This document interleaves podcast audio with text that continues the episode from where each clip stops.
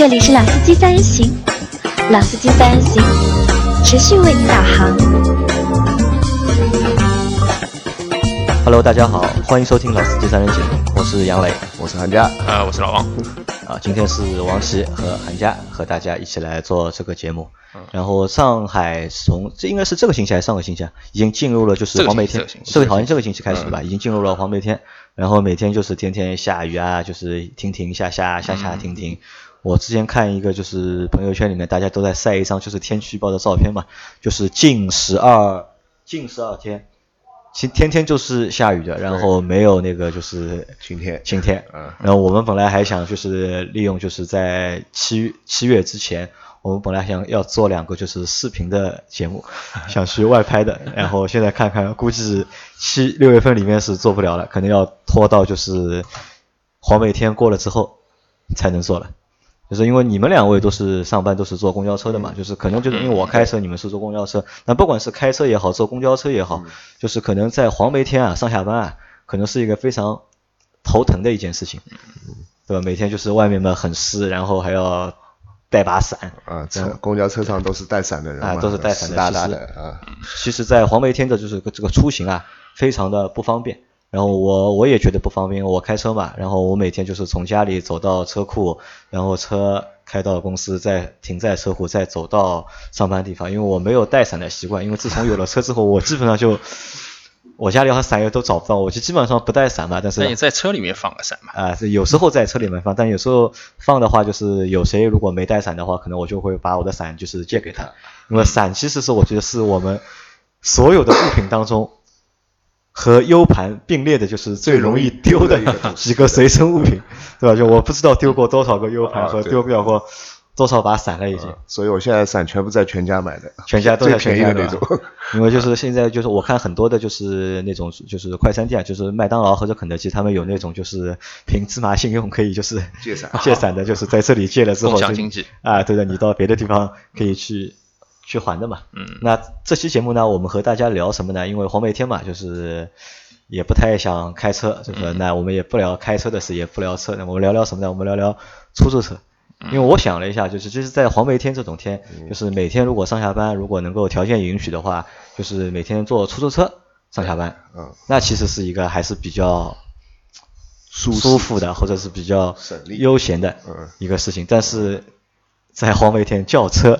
肯定是非常非常难难叫的，需求一下子就上来了嘛。啊，特别是就是我觉得不止上海，可能就是每个大的城市，就是在下雨天的时候，上下班这两个高峰叫出租车都是最难的，都是对的，对吧？那然后呢，我们因为这期我们要聊那个就是出租车嘛，嗯然后所以就是我你们就把韩家就抓过来了，因为韩家的爸爸呢是以前在上海的大众出租公司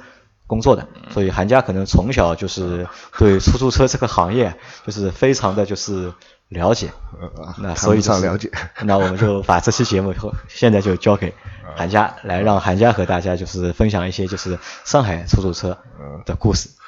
因为最早在那个，因为我是八零后嘛，然后就是说八十年代初的时候，小时候有有印象，对出租车的印象就是上海牌。你们两位应该也也看到过其实那个没什么影响，因为那个是有钱人做的，就是我们啊普通普通普通家庭的人，我觉得是不太可能去坐出租车的嘛。呃，到后来就是说，到了我爸爸到那个上海大众出租成立的时候，他就过去了。然后那个时候的出租车全部是普桑，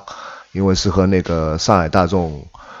呃合作的嘛。然后就是说全部是红色的普桑，那个是时候叫那个红色旋风。红色旋风其实，在那个时候的车价是十四块四，那个是几几年？是应该九十年代初。九九十年代初，就是其实我们可能就是在八零后我们这一代，就是真正对出租车有印象可能是随着就是大众出租车公司的成立，啊对吧？就是通通都是普桑的那个红色的车然后我们开始对出租车啊就有了一个就是比较相对来说比较明确的一个印象对。在之前那些什么上海牌啊什么，基本上我我没有我基本没有印象。因因为那个时候就是说，也和他们呃一些司机去玩玩，因为那时候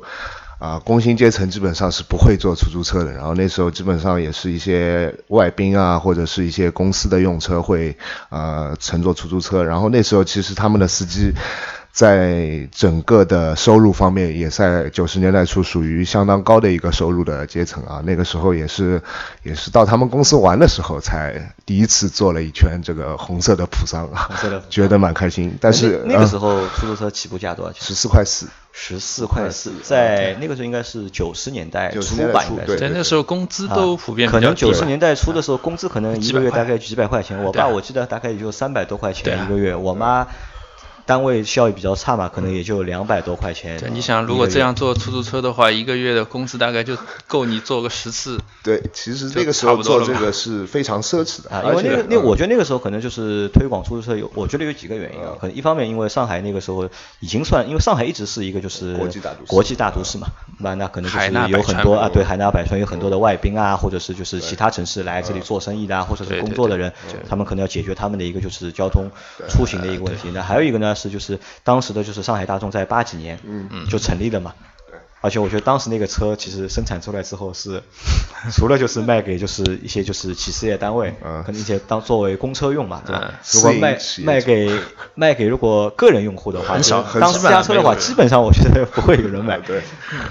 可能就是卖给就是出租车公司，然后那个时候就成立就是出租车的那个车队嗯。或者是出租车公司，对。那可能也是顺应着那个就是时代的一个就是发展。需要嗯。和发展。但我记得当时好像不止就是有桑塔纳，对，还有夏利，还有夏利对吧？夏利，还有奥拓，奥拓也有，同然后时但他们的就是起步价好像是不一样的。十呃夏利好像是十一块，那个奥拓是九块八，九块八，对，就像那个，但好当时的就是，就起步费的一个公里数好像是五公里对吧？这好像是的。好像是现在现在是是三公里，三公里还是两点三公里，三公里，三公里，现在三公里是起步三公里。费是三公里，当时是五啊公里，五公里对五。公里啊但五公里的话，其实当时因为上海其实也小嘛，对，基本上五公里可以覆盖一个内啊环，这个里面呃都可以因为就像十公里的。话，基本上可以去到很远很远的一个地方。就像刚才杨磊说的那个，就那时候我们的出行范围也比较小嘛，就像那时候的出租车公司，基本上场地都是在那个内环以内的。内环以内就是说他们有很大的停车场都在内环以内，像南浦大桥的下面啊，还有那个徐家汇那个潮汐北路那个立交桥的下面，包括就像我们那边兰高路桥那边。都是他们的场地，那时候已经觉得那种地方很远。那时候兰高路桥，我去我爸公司的时候，旁边还都是农田。因为我觉得嗯。就是出租车这个行业好像还和就是城市啊，有着比较就是紧密的一个嗯。联系，即使在就是旧社会，因为最嗯。上海好像最早的出租车成立公司成立是在一九一九年，一九年，嗯对吧？就是那个祥生周祥生嘛。周祥祥生对吧？可能在祥生之前，就其实也有出租车，黄包车嘛，对吧？人力的那种黄包车，这个其实性质是和就是出租车，我觉得是一样的。一样的，对吧？哪怕去看，就是很多行业，就是很多就是老的那些就是传统的那些服务性的行业，到现在可能渐渐的已经都消失了，或者是看不见，但是。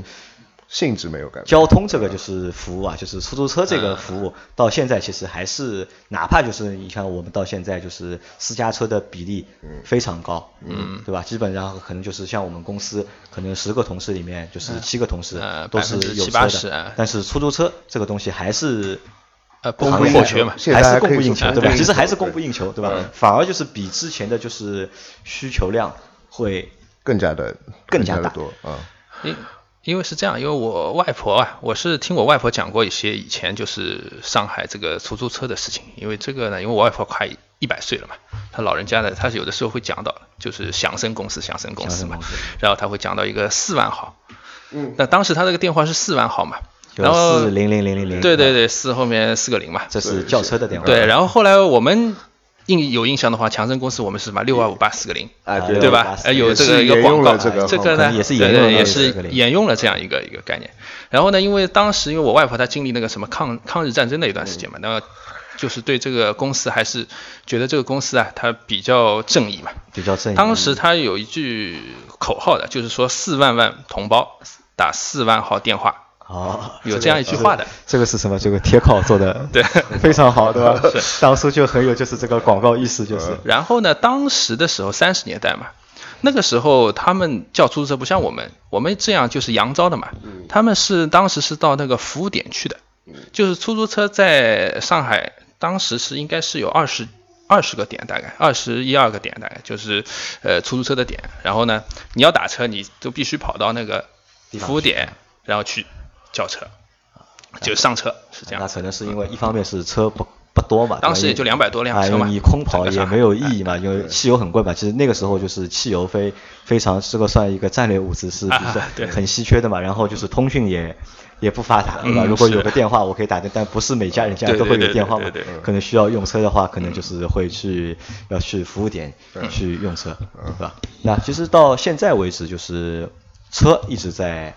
进步嘛，就是车一直在进步，从普桑到两千型。两千到三千，那但这个车型其实渐渐的已经被淘汰掉，因为这个车型已经不生产了嘛。就是我们可能现在看到的马路上那批就是三千型或者是现在叫 Vista 啊，Vista，Vista 好像也停产了，应该。应该它有出租车专用车型，有出租车专用还还在生产，还在生产。但我看现在越来越多的是后面的就是现在途安，途安途安途安，对，运价不一样，运价不一样，对吧？我们看就我们细数一下，最早的从桑塔纳两千啊，从桑塔纳到桑塔纳两千、三千，桑塔纳 Vista，嗯，然后途安。途安就世博会的时候有过就是途安，我记得途安之前好像有过奔驰，好像。奔驰是零四年的时候大众引入了一百辆一两百。啊一两百。对。就那个时候是那个是国产的还是进口的？进口的，进口的。它那批是好像是出呃是中东版的，中东版中东版的车，所以在后续的一些零件维护上，它的零件都是进口的，需要非国规呃会呃非国标的零零件，所以需要进口，所以运营成本比较大，就是后续维修成本对对，后后续就全部到。啊，租赁公司去了，找租赁公司去了，因为那个车我之前记得就是大家好像都想去打一个就是对。奔驰的，因为二零零四年的时候，其实奔驰还是一个就是非对老百姓来说还是一个非常高级的车，都是渴望。不可及的嘛，对吧？可能就是大家在做出租的时候，很想就是去扬招一辆就是奔驰车去感受一下，而且奔驰车的一个感觉。而且那批车的涂装的颜色也是和大众的本来的那个标准色是不一样的，不一样，有点更偏蓝的那种，更偏蓝的。反正我在那批就是奔驰车在运营的那个阶段里面，我是一次都没有做到过。我是 我是在马路上看到过，但是扬招好像他们基本上不停。他们都是接受电调的，我好像啊，电调。就你刚刚谈到电调的话，这个其实在这这这二十几年的发展中，其实也有一个通讯上也有个很大的变化。其实当初的就是说，每个出租车司机你上车之后，他都会问你去哪，他会有一个路单，他会把每一单的起止的位置都记录下来，然后开发票是那个手写的发票最早，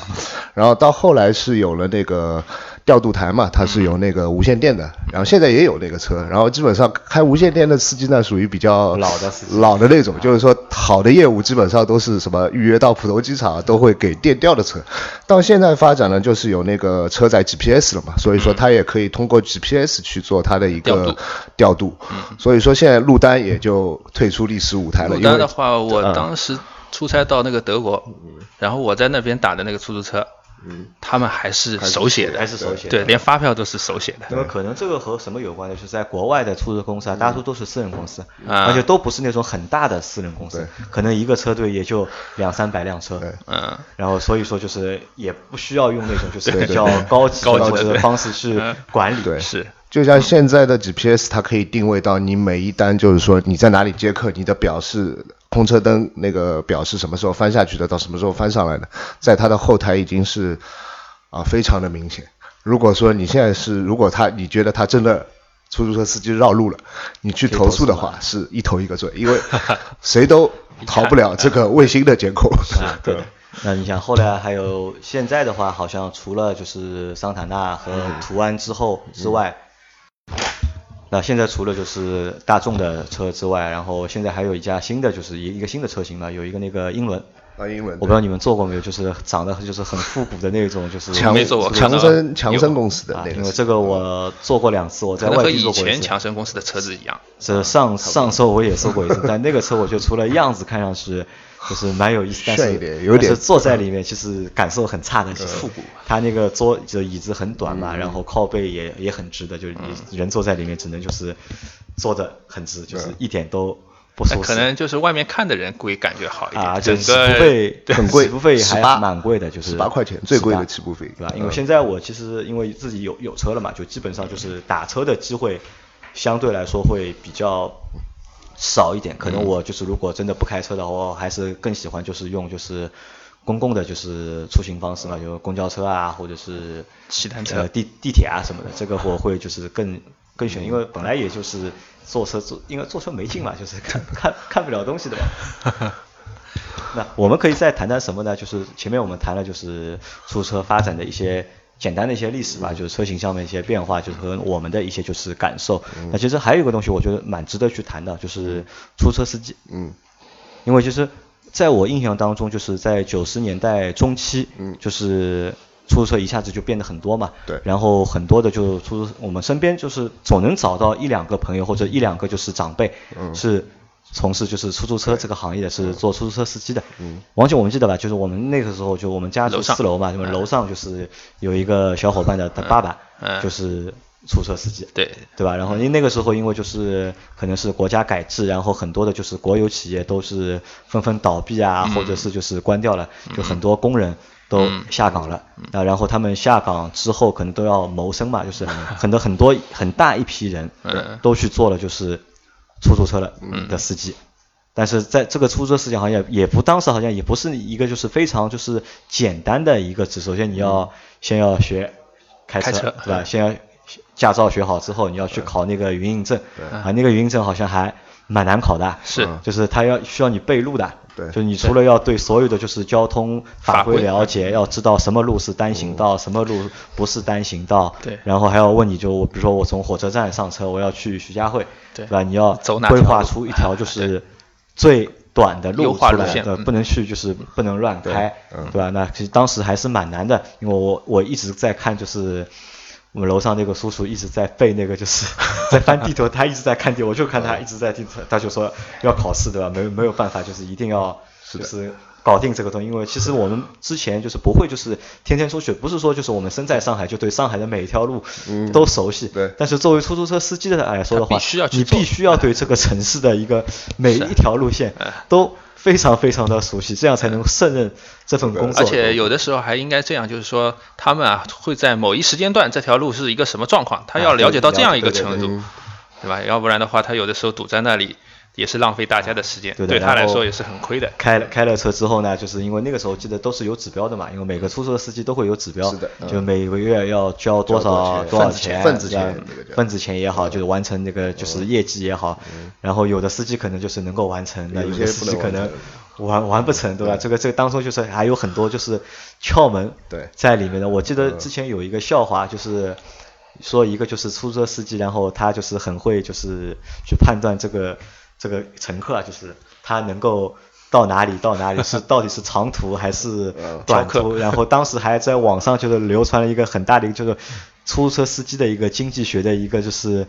理论或者是一个就是像笑谈一样的一个东西，就当中就是有很多的门槛或者是很多的就是那种技巧在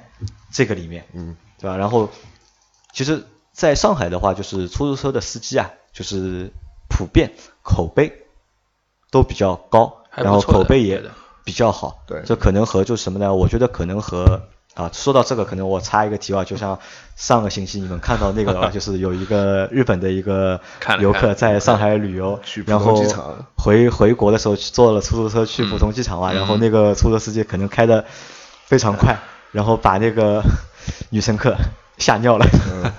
然后他还上传了视频，呃那能这个也是这个是什么呢？我觉得这个可能我觉得是沟通上面可能会有问题，就是可能那个。女乘客可能她的中文不好，或者是没有表达清楚，可能我觉得那个司机以为她要赶飞机，可能要误点了，所以把她 开的快一点 极速快递，对吧？嗯就是开的就是非常快。但总体来说，就是上海的一个就是出租车司机的一个素质啊，嗯，是相对来说还是就是比较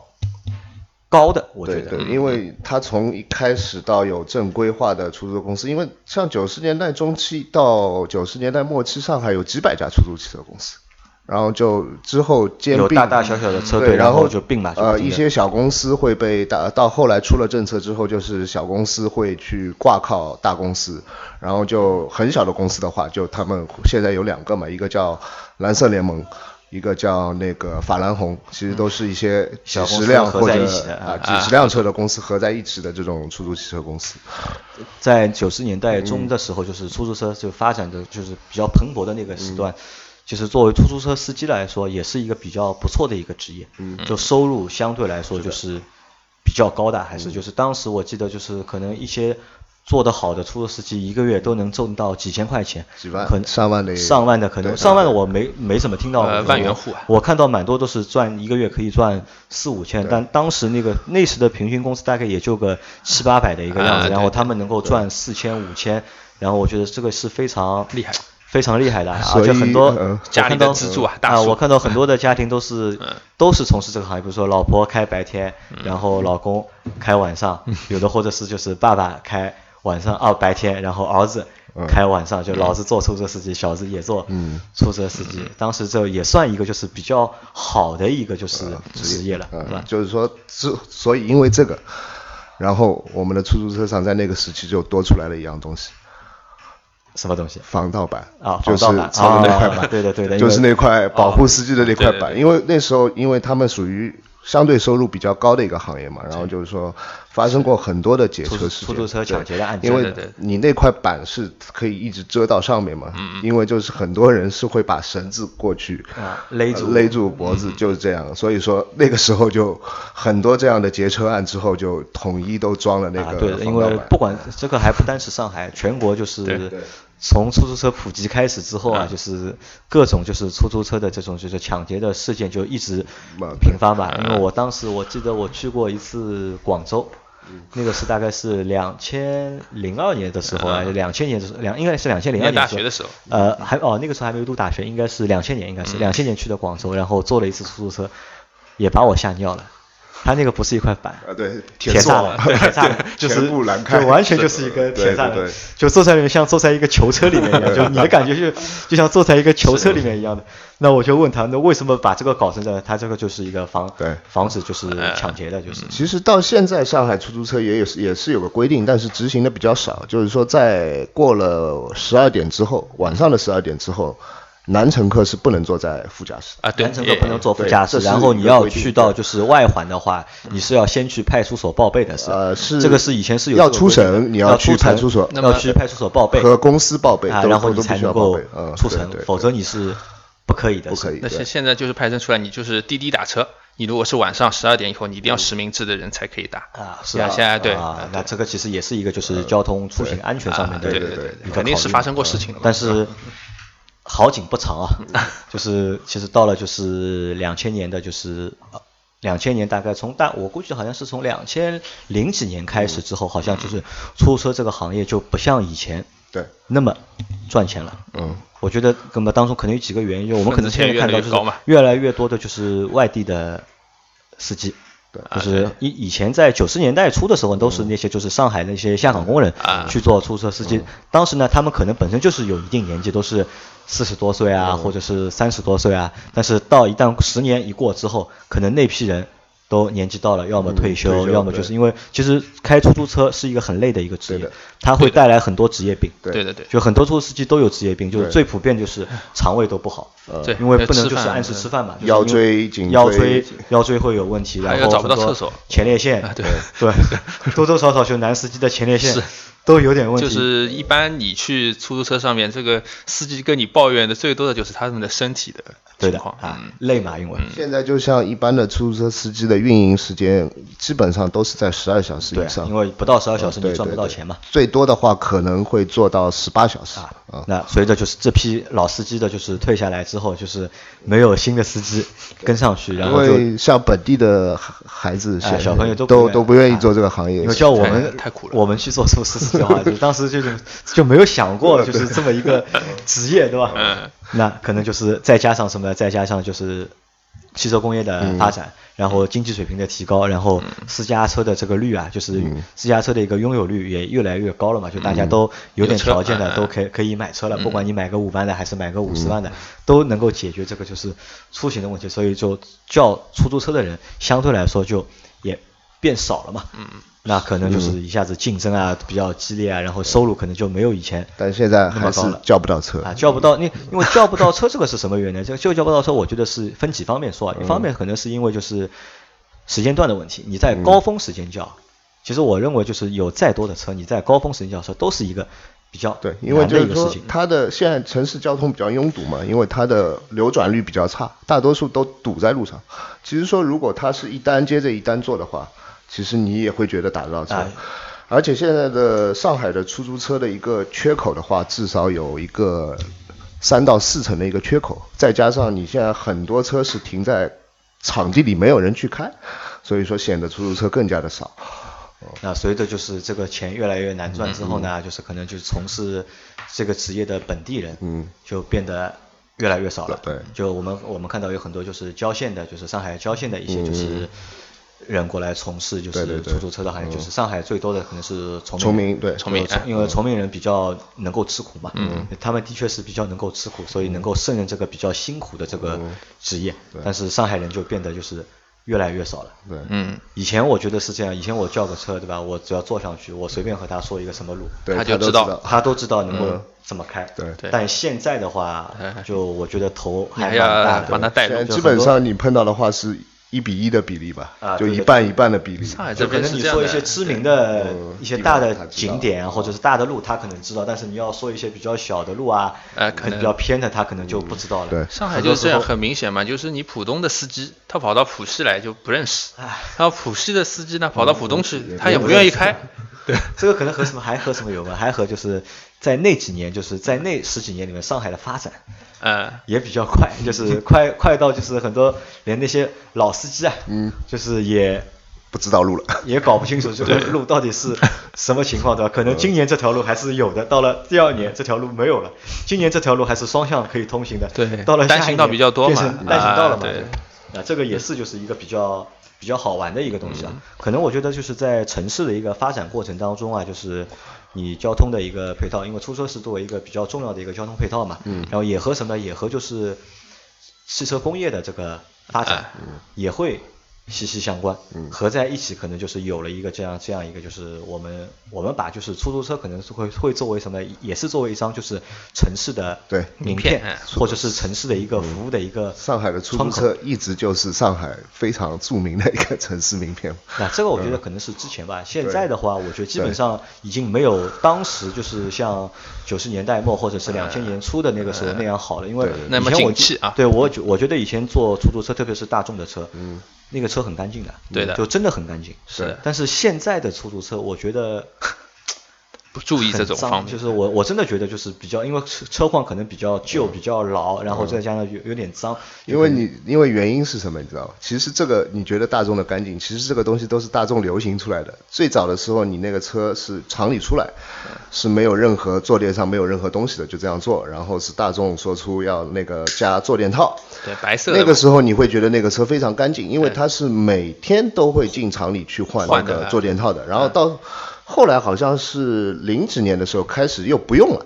用那个皮的座椅，然后它那个折旧肯定很快嘛，然后所以到前些时候又开始用坐垫套了。因为我觉得这个还是和这个就是态度啊，对，是有关系的，就是因为做做一个就是服务性的行业，可能大家大众也定了很多就是自己比较好的一些标准或者比较好的一些规则。这方面呢，其实和乘客也有关系，因为你比如说我在香港打那个出租车的时候。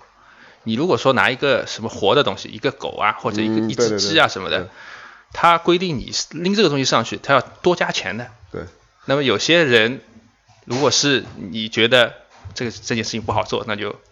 不愿意花这个钱的，他也不会带这个东西上去。但是你跑到上海来，对，特别是现在就是说上海是全国人民的上海嘛，呃，有些话也不好讲嘛，但有些人他过来就会带着乱七八糟的东西都放到那个。乘乘坐的那个位置怎么说呢？这个话其实我觉得还是分两边说，就是一边呢就是就是更服务用户嘛，对吧？对，更服务用户就是我什么人都接，对吧？是，什么东西我都装，对吧？但反过来可能也是因为就是